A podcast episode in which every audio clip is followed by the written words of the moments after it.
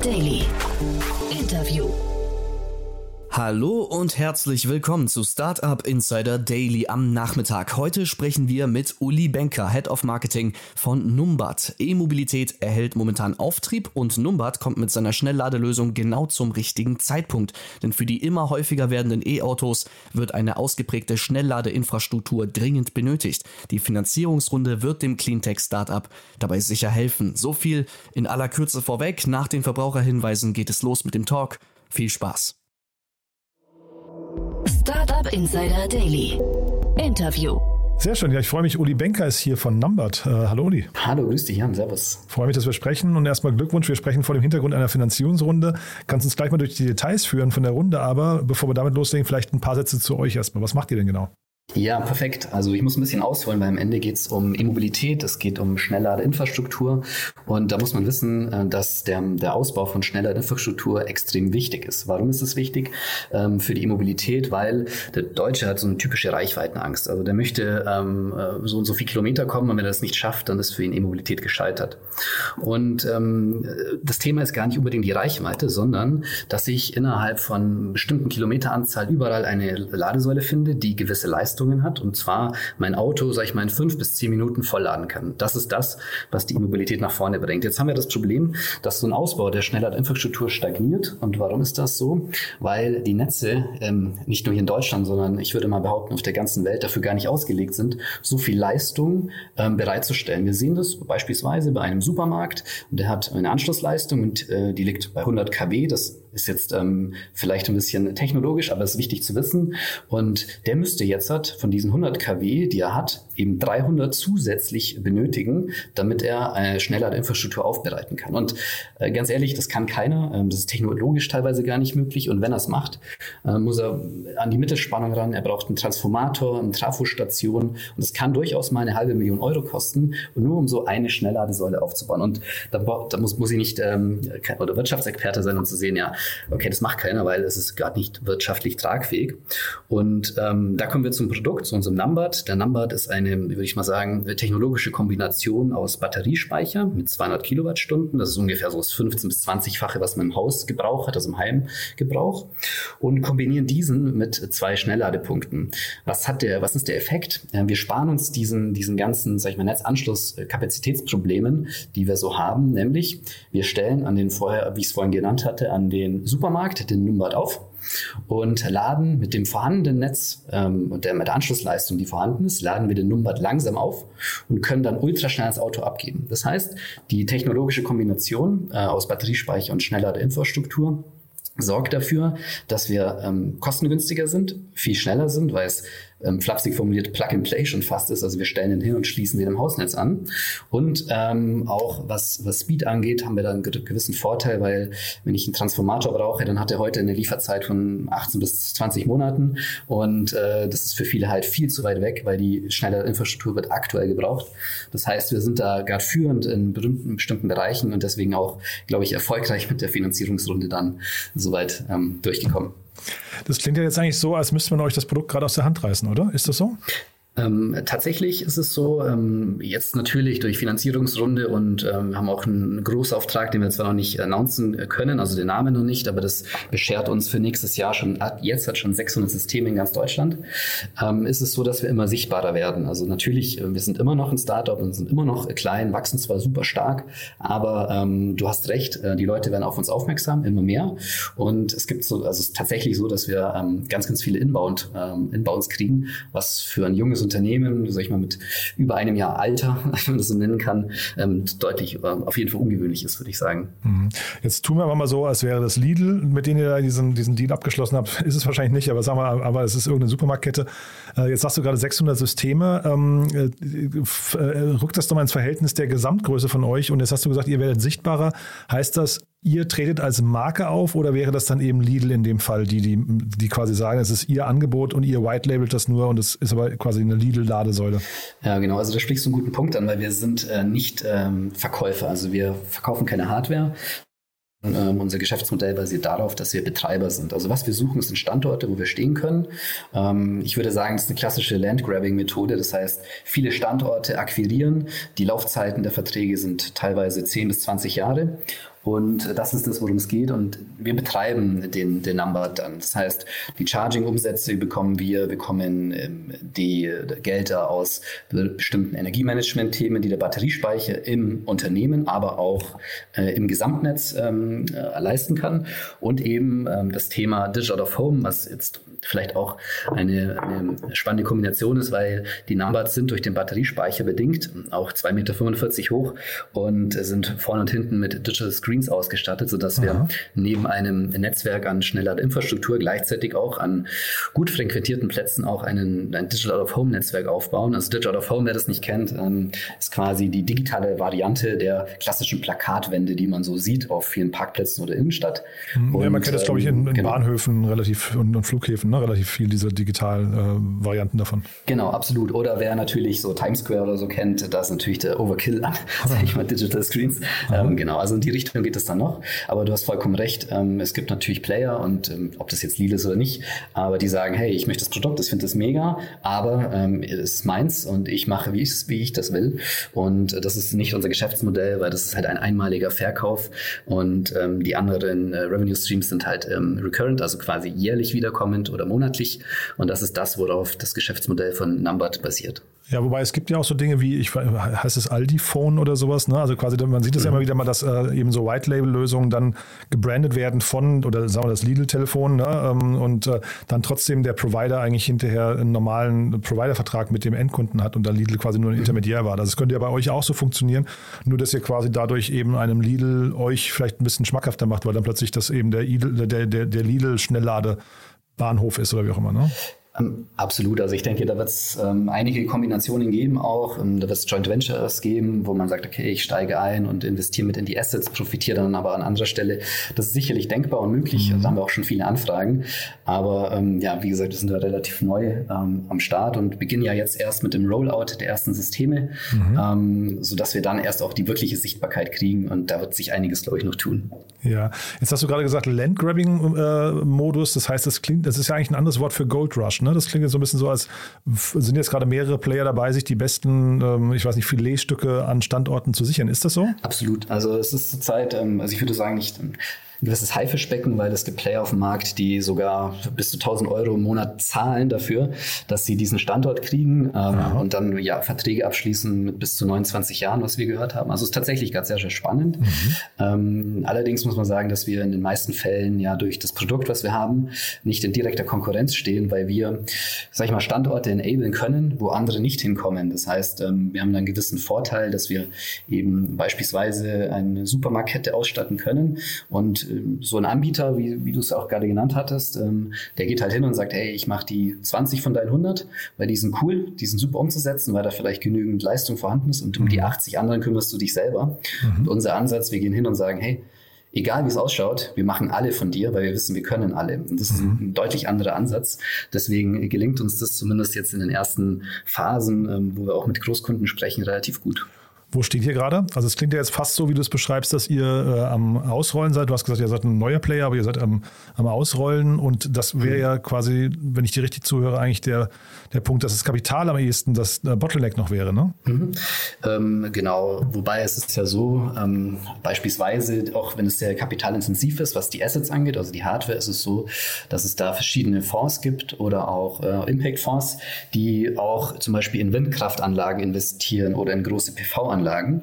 Das mhm. heißt, wir können äh, die Assets quasi über solche Fonds dann finanzieren. Das heißt, ähm, das ist eigentlich ziemlich cool, äh, weil es gibt viele, die in Nachhaltigkeit investieren wollen. Ähm, und da sind wir ein richtig guter Player durch den Batteriespeicher und durch bestimmte andere Eigenschaften, die wir mitbringen, mhm. sind wir halt super nachhaltig. Ähm, nicht nur alleine deswegen, weil wir E-Mobilität fördern. Ähm, das heißt, das ist, ähm, würde ich jetzt mal flapsig sagen, gar nicht so unbedingt das Thema, weil da gibt es viele, die auch in solche Assetklassen investieren.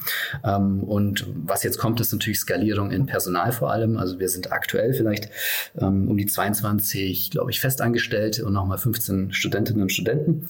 Und Ende vom Jahr wollen wir an die 70 Festangestellten sein, weil wow. ähm, diese 600 Systeme für nächstes Jahr, die müssen auch ähm, gut geplant werden in ganz Deutschland. Also wir haben jetzt ein erstes, zweites Office in München aufgemacht. Ähm, wir werden Berlin, Hamburg und Düsseldorf als nächstes angehen, weil dort auch unsere Kunden in der Nähe sind. Und ja, was Installation angeht, können wir das nicht von dem Süden hier aus dem schönen Allgäu heraus machen, sondern müssen vor Ort sein teilweise. Und seid ihr mit so 600 Systemen an den Kapazitätsgrenzen dann? Ähm, noch nicht. Also wir haben noch einiges nach oben offen und ich, das, ich denke, wir werden auch da noch einiges machen, weil äh, das tatsächlich, also wie du es schon gesagt hast, ähm, es ist ein super spannender Markt und wir haben ein Produkt, was uns ja aus den Händen gerissen wäre jetzt auch das falsche Wort, aber tatsächlich da ist, um Probleme zu lösen. Und ich glaube, ähm, dass unser Sales auch jetzt so richtig, ähm, wie sagt man, eine Lunte gerochen ist das? Mhm. Genau, hat. Und äh, da geht es, glaube ich, jetzt richtig los. Also ich glaube, die 600 sind Status quo und ich glaube, dass wir aber da ähm, deutlich mehr ausrollen werden nächstes Jahr. Mhm. Jetzt hast du gerade dieses Beispiel genannt, dass es äh, Mitbewerber gibt, die zahlen 1000 Euro pro Monat pro Standort, habe ich verstanden, ja? Mhm, genau, richtig. Ist das ein Indikator dafür, was man mit diesem Modell verdienen kann? Auf lange Sicht hin schon. Also wir haben natürlich in dem Markt auch ähm, viele Player drin, die sehr mit sehr viel Kapital ausgestattet sind, auch Venture Capital Geld. Und am Ende ist es so, wenn ich einen Standort auf 29 Jahre habe, ähm, dann kann ich durchaus mal, es ist wirtschaftlich zwar nicht sinnvoll, aber sagen, okay, dann rechnet er sich halt erst nach 15 Jahren, also ein ROI von 15 Jahren. Ähm, das ist jetzt nicht so, wie wir rangehen würden, weil äh, wir wollen natürlich so schnell wie möglich den ROI haben. Aber ähm, auf lange Sicht, wenn du, wenn du siehst, dass ähm, die meisten Länder in Europa bis 2025, 2030, je nach Land, quasi den Verbrenner verbieten, also nicht mehr zulassen, äh, und du die Hochlaufkurve anschaust, wie viele Autos unterwegs sind, dann ist es sicherlich ein Geschäftsmodell für die Zukunft. Also absolut. Und ich höre aber so ein bisschen raus, also wir haben jetzt über Supermärkte gesprochen, das war jetzt nur eine Vermutung, aber ähm, mhm. das kann man sich ja durchaus vorstellen, dass jetzt dann in dieser Kombination eure Out-of-Home-Displays äh, durchaus auch eine Rolle spielen. Ne? Dass ihr jetzt zum Beispiel, ne, das bist du ja der Sales äh, äh, oder du machst Sales und Marketing, höre ich raus. Ne? Ähm, das heißt, du, die Verhandlungen könnten ja jetzt so ablaufen, ihr sagt zu einem Lidl, hey, pass mal auf, wir lassen da deine Werbung drauf laufen, wir branden das in, deine, in deinen Farben und dafür kriegen wir den Standort umsonst. Das heißt, ihr habt schon mal 1000 Euro pro Monat weniger Kosten pro Standort, mhm. ja? Kann man das sagen? Ähm, also diesen Fall gibt es jetzt zwar nicht, aber ich verstehe den Ansatz, was du meinst. Aber es könnte tatsächlich so mal sein. Es könnte aber auch sein, beispielsweise, ähm, wir haben einen Standort, ein, ich will jetzt nicht mehr Lidl sagen, aber halt einen Supermarkt von mir aus. Und der hat eine PV-Fläche oben äh, auf dem Dach. Aha. Und ähm, wenn er ins Netz einspeist, also den Überschuss, dann zahlt er drauf ähm, weil du nicht mehr so viel bekommst äh, vom Netzversorger wie früher. Mhm. Das heißt, die Stehungskosten sind sieben, ich speise ein, kriege von mir aus drei, das heißt, ich habe ein Gap von vier Cent, was ich verliere. Und durch den Batteriespeicher ähm, speichern wir den Strom natürlich vom Dach ein, den Überschuss, können ihn entweder abgeben zum Laden, dann kaufen wir ihn ab, oder wir nehmen zum Eigenverbrauchsoptimierung. Das heißt, alleine dadurch, dass der Batteriespeicher steht, hat der Markt unter Umständen Einsparungen und, und, ähm, und äh, Möglichkeiten bis zu 15.000, 20.000 im Jahr dadurch zu verdienen oder einzusparen. Das heißt, die Diskussion haben wir zum Glück nicht, weil wir mit anderen quasi Argumenten äh, an den Start gehen können. Mhm, sehr spannend. Jetzt nochmal dein Eingangsszenario. Wie viele Schnellladestationen braucht man eigentlich in Deutschland?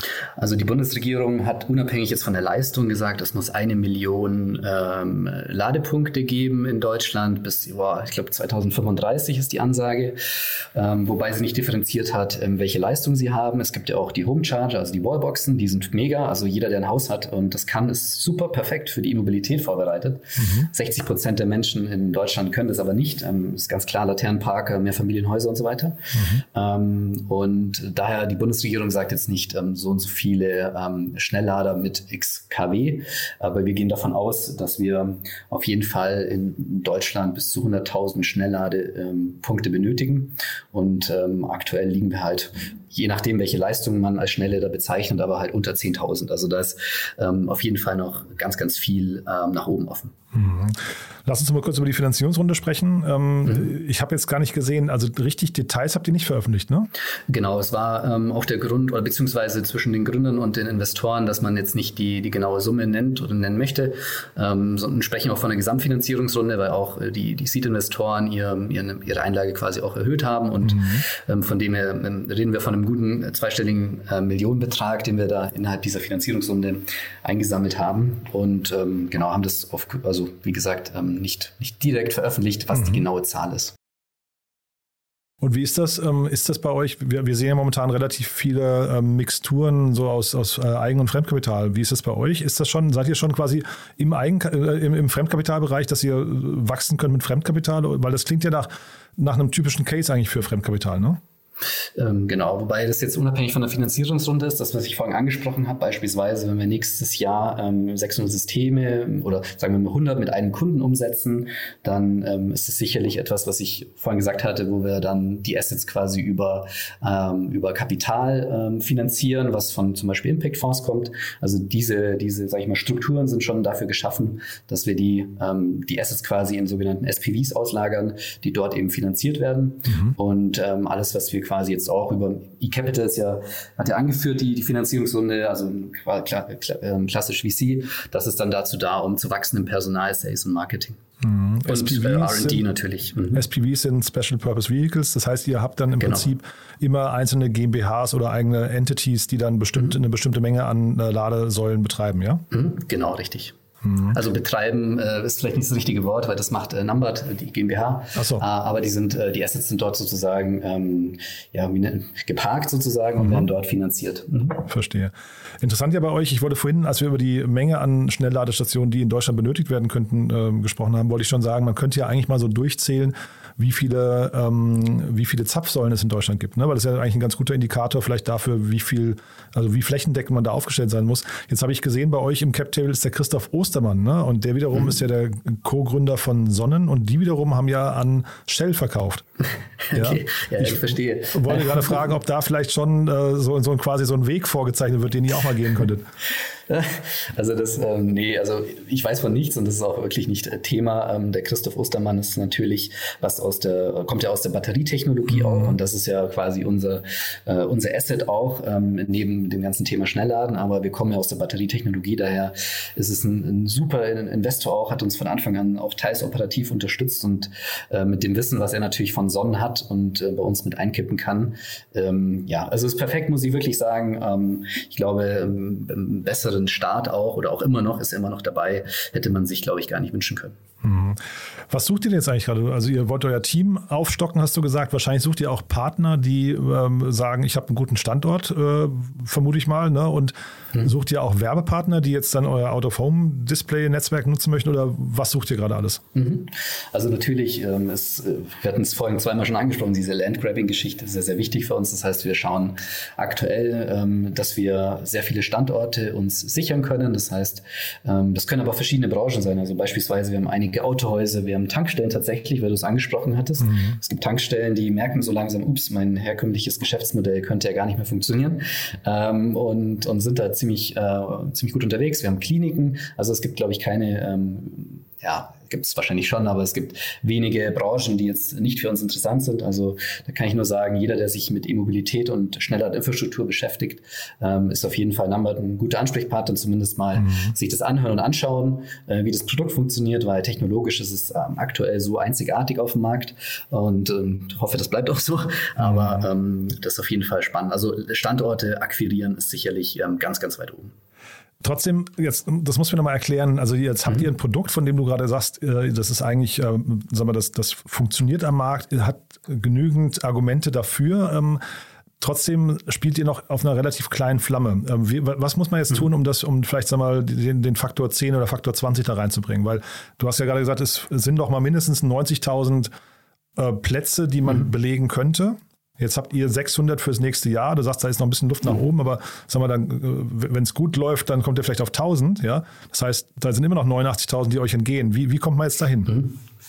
Ich denke, es geht so ein bisschen um Aufklärung, weil ähm, das, das Thema Batteriespeicher kombiniert mit Schnellladeinfrastruktur ist einfach neu. Also bis vor ein paar Monaten gab es dieses Thema gar nicht. Also wenn mhm. du schaust auch bei zum Beispiel bei Google, ähm, diese Suchanfragen gibt es gar mhm. nicht. Das heißt, dieses, dieses Produkt gab es noch nicht. Das heißt, für uns ist wichtig, dass wir Sichtbarkeit gewinnen und das Thema Batteriespeicher inklusive Schnellladeinfrastruktur ähm, pushen, also Aufklärung. Hey Leute, es gibt neben klassischen Säulen gibt es auch etwas ganz anderes mit mega Vorteilen.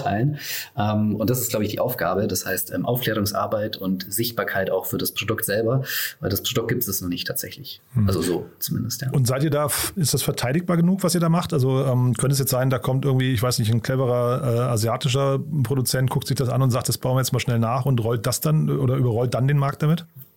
Ja, also am Ende ist es so, dass wir auch äh, bestimmte Patente haben, die allerdings jetzt nicht ähm, hardwarelastig sind, weil du, wie du schon recht hast, ähm, da, kommt einer und baut das einfach nach. Das ist zwar, das klingt jetzt sehr einfach, so einfach ist es nicht, aber ähm, klar, die Gefahr besteht. Allerdings haben wir einige Patente ähm, in Bezug auch auf die Nutzung der Batteriezellen und der Module, also ähm, Multi-Lifecycle heißt das.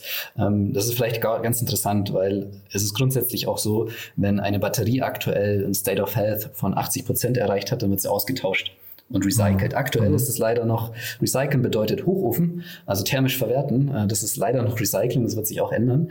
Ähm, was wir aber machen ist, bei diesen 80 Prozent ähm, äh, ermöglichen wir den Batteriemodulen ein Second und ein Third Life. Das hat demzufolge den Grund, weil so ein Modul ist immer nur so gut oder so schlecht ähm, wie die schlechteste Zelle in diesem Modul. Es kann sein, dass du ein Modul hast und du hast nur drei Zellen, die sind schlecht und die sorgen dafür, dass das ganze Modul schlecht ist. Und was können wir mit dem Patent Patent. Wir können es mechanisch ähm, identifizieren, trennen. Wir können diese drei Zellen ähm, ähm, mit äquivalent Guten einsetzen und dieses Modul kriegt ein zweites Leben. Das hat natürlich einen ähm, großen Einfluss dann noch auf die Laufzeit der Module, was wiederum gut fürs Geschäftsmodell ist. Und ähm, was den CO2-Footprint angeht, kommt da keiner ähm, erstmal hin, weil wir natürlich die Batterie bis zu dreimal länger am Leben lassen können. Und das sind so Themen ähm, gleichzeitig mit, den, mit, dem, mit, der Software, die dahinter steckt, die von uns programmiert wird. Da würde ich sagen, ähm, das sind so unsere Assets, wo es erstmal schwierig wird für jemand, ähm, das so nachzugestalten. Ja, also äh, verstehe ich und klingt auch super, muss ich wirklich sagen. Also das sind erstmal ganz nüchtern betrachtet, sind das tolle Argumente. Ich frage mich nur trotzdem, du sagst ja gerade selbst Landgrabbing-Modus, ne? 90.000 Plätze, die verteilt werden müssen äh, und wie ihr daran kommt. Da helfen dir jetzt die Argumente, die du gerade genannt hast, eigentlich in dem Moment nicht so richtig weiter, oder? Also Aufklärung und auch äh, längere Lebenszeiten oder, oder ein zweiter, dritter Lebenszyklus von der Batterie, das, das hat ja da erstmal keine Auswirkungen. Mhm. Es kommt darauf an, an welche Kunden du gehst. Also unsere Kunden, äh, würde ich mal Jobtitles, wo wir hingehen, sind vom E-Mobility Manager bis hin zum CSR, also quasi derjenige, der sich um die ähm, Social oder auch Sustainability-Themen kümmert. Und es gibt definitiv auch äh, Leute, die oder, oder Unternehmen, die definitiv drauf schauen, was ist die nachhaltigste Lösung. Natürlich muss das Finanzielle oder das Kommerzielle auch passen. Also ich würde es nicht ausschließen, dass ein, das Thema Nachhaltigkeit bei, unserem, bei unseren ähm, Numbers äh, keine Auswirkung hat. Das, glaube ich, hat es auf jeden Fall. Aber klar, du hast schon recht. Am Ende ist es jetzt eine Sales-Thematik, ähm, viele Kunden äh, anzusprechen, dafür aufzuklären, welche Möglichkeiten es gibt und ähm, natürlich viel vor Ort zu sein, ähm, Events, Messen, äh, wie gesagt, also es sind aber reine Sales-Thematiken, die jetzt bei uns anstehen mhm. ähm, und uns sichtbar machen. Ja. Und da hilft aber auch sowas wie, wie heute, wo wir reden, einfach, dass mhm. man ein bisschen Gespür kriegt, was passiert eigentlich auf dem Markt und ähm, was gibt es für Möglichkeiten. Ja, ich finde es auch mega spannend. Ich versuche nur für mich so ein bisschen gerade rauszubekommen, wo sind denn eigentlich gerade die, die, die großen Potenziale oder auch der Bedarf? Weil Schnelllade bedeutet ja eigentlich, die Leute sind irgendwie unterwegs, haben wenig Zeit, möchten innerhalb von kurzer Zeit irgendwie, wie, wie ist Tanken eigentlich? Ne? Deswegen mhm. wundert es mich eigentlich, dass Tankstellen da nicht irgendwie viel stärker bei euch im Fokus sind oder auch, ähm, sagen wir mal so, so Fastfood-Restaurants, die man äh, oder äh, Automobilhöfe oder sowas, wo, wo ich bei der Autobahn schnell rausfahre versuche innerhalb von 10, 15 Minuten ne, Äquivalent zu tanken mhm. und äh, dann weiterzufahren. Mhm. Das, das müssten doch eigentlich die Orte sein, wo ihr auch im großen, sagen wir jetzt so McDonalds oder sowas, wo ihr im großen Stil einfach äh, ähm, draufspringen könntet, oder? Mhm, absolut. Also jetzt vielleicht ein Beispiel McDonalds, der ist schon, äh, das, wie sagt man, da, da ist schon Landgrabbing passiert. Also da gibt es schon okay. einen, der die komplett ausstattet. Ah, ja. Das ist ein schlechtes Beispiel, aber du hast okay. vollkommen recht. Ähm, aber Autohöfe oder Autobahnen sind nicht unser, unser Kernbusiness, weil äh, da ist es wieder so, ähm, da brauchen die halt mehrere Ladepunkte gleichzeitig. Das heißt, da stehen dann 20, 30 Säulen rum und äh, dann lohnt sich natürlich das für die schon wieder, weil diese Fixkosten, die ich vorhin angesprochen mhm. habe, geteilt durch 20 ist eine andere Rechnung also als eine geteilt. Was du von genau. Ja, okay, verstehe. Ja, genau. Und ähm, ich sehe unsere Stärke tatsächlich äh, im, im, ländlichen, aber auch im städtischen, weil im städtischen hast du das Problem der Netze. Ähm, ich war letzte Woche in München und habe mal in meine App geguckt und da gibt es halt in der Innenstadt, also je nachdem, wie man es definiert, okay, aber da gibt es halt zwei Schnellladesäulen in ganz München. Und wenn du darüber hinauskommst, an die Autobahn gibt es zwar welche, aber da sieht man, woher das kommt, nämlich mhm. das Problem der Netze. Und das ist der Hauptpain von allen. Und auch eine Tankstelle ähm, schafft es vielleicht nicht, aufgrund der Netzkapazität schneller Infrastruktur aufzubauen. Also das ist wirklich äh, das Hauptthema und deswegen ist die die Technik, die wir haben, glaube ich, genau das äh, Richtige, auch wenn es sich jetzt anhört wie eine Verkaufsfolie, aber es ist tatsächlich so, das kriegen wir zurückgespielt. Ja. Mhm. Nee, verstehe ich auch. Dann habe ich das nur ein bisschen falsch eingeordnet, als du gesagt hast, es äh, sind quasi 100.000 Schnellladesäulen, weil das ist ja dann quasi nicht der Markt, den ihr, also nicht euer adressierbarer Markt, sondern eure ist eigentlich kleiner. Wenn du sagst, ähm, Autobahnen, äh, Raststätten und sowas fallen da nicht drunter, dann habt ihr ja doch einen anderen Markt, als ich gerade eben zunächst gedacht habe. Aber zeitgleich, ihr könnt das wahrscheinlich trotzdem international ausrollen. Ne? Es ist ja wahrscheinlich eine Technologie, die in, in Nachbarländern genauso funktioniert. Korrekt, ja. Wir waren letzte Woche in der Schweiz auch. Also die, das Witzige, was heißt das Witzige? Das Traurige ist eigentlich, dass äh, jeder in Europa die gleichen Probleme hat. Also ich wiederhole mich, aber das Netz einfach, die Netzkapazität reicht nicht aus. Und das Problem hat jeder. Und ähm, wir sehen es heute auch, dass ähm, zum Beispiel die, wir hatten es schon mehrmals, die Supermarktketten oder, oder ähm, Einzelhandel, die haben, die haben einen richtigen Druck auch, teils politisch. Beispielsweise, da gibt es ein Gesetz, das vorschreibt, äh, bei einem Neubau oder Bestandsgebäude, wie viele Ladepunkte installiert werden müssen. Also es ist eine Pflicht bis 2025. Ähm, also die haben richtig Druck, dann haben die einen Wettbewerbsdruck, weil du es gesagt hast. Ähm, wenn ich jetzt halt äh, meinen wöchentlichen Einkauf mache uh, und ich muss aber wöchentlich mein Auto laden, dann kann das nicht zu Hause, dann überlege ich, gehe ich zum vielleicht Rewe oder zum Lidl. Mhm. Und ich gehe dorthin, wo ich die Schnellladeinfrastruktur habe, weil ja. wenn ich dort stehe, ist mein Auto danach voll, also perfekter Fit. Und deswegen ist das eine Branche, die gerade ähm, sehr stark danach, neben Tankstellen, wie ich es schon gesagt hatte, aber mhm. sehr stark danach schreit, hey, was können wir tun, welche Möglichkeiten gibt es? Also mega spannend. Ähm, ist ein, also das Modell, wie gesagt, hast du gut verkauft, äh, kaufe ich sofort, ja. ja ähm, genau, jetzt bin ich gespannt, wie es bei euch weitergeht. Ich würde sagen, wenn es große Neuigkeiten gibt, sag gerne Bescheid. Haben wir denn für den Moment was Wichtiges vergessen? Äh, nein, alles gut. Vielen Dank, ähm, dass, du, dass du Zeit genommen hast. Ähm, mhm. Coole Sache. Und ich halte dich auf jeden Fall auf dem Laufenden. But there is one more thing. One More Thing wird präsentiert von OMR Reviews. Finde die richtige Software für dein Business. Du, also war wirklich sehr, sehr spannend. Dann zum Schluss wie immer die Frage, wir haben ja eine Kooperation mit OMR Reviews und bitten daher jeden unserer Gäste nochmal ein Lieblingstool oder ein Tool, mit dem sie im Alltag gerne arbeiten, vorzustellen. Und da bin ich gespannt, was du mitgebracht hast. Ja, also ich habe mir das im Vorfeld auch überlegt, aber ich muss sagen, ich bin da ziemlich wahrscheinlich langweilig unterwegs, weil es kein Geheimtipp ist, aber ich sag's euch, wie es ist. Ähm, mein Lieblingstool ist einfach Teams, weil das nimmt mir komplette Arbeit ab. Ich kann äh, telefonieren, ich kann chatten, äh, ich kann ähm, mit meinen Kunden vor allem in mehreren Teams-Kanälen auch chatten und und arbeiten. Also das ist das Tool, was ich nutze auf Handy, auf Laptop und alles, was es noch gibt.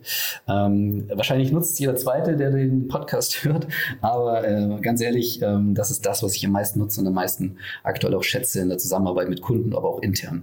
Ist quasi so eine, also wer es nicht kennt, ähm, ich bin kein Teams-Nutzer, aber äh, so vom Verständnis her eine, eine, Mischung aus Slack und Zoom, ne, kann man sagen. Ähm, das ist also quasi ein Zusammenspiel aus mehreren oder eine gute Integration von mehreren Komponenten. Ne? Mhm.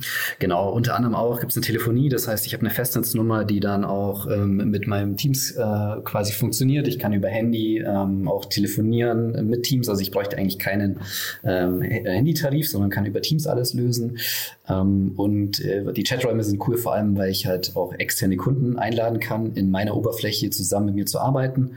Und äh, natürlich die Integration von den ganzen, sag ich mal, handelsüblichen Dokumenten wie Word, ähm, äh, Excel und so weiter ist mega, weil ich dort halt auch eine simultane Bearbeitungsmöglichkeit habe. Das heißt, es können zehn Leute auf dem Excel-Sheet arbeiten, gleichzeitig kommentieren und ich kriege sofort Meldungen, wenn was ist. Also wie gesagt, ich finde es, ähm, wenn man mich fragt, was ist mein Lieblingstool, ähm, ist auf jeden Fall aktuell Teams, weil es mir mein Leben deutlich erleichtert.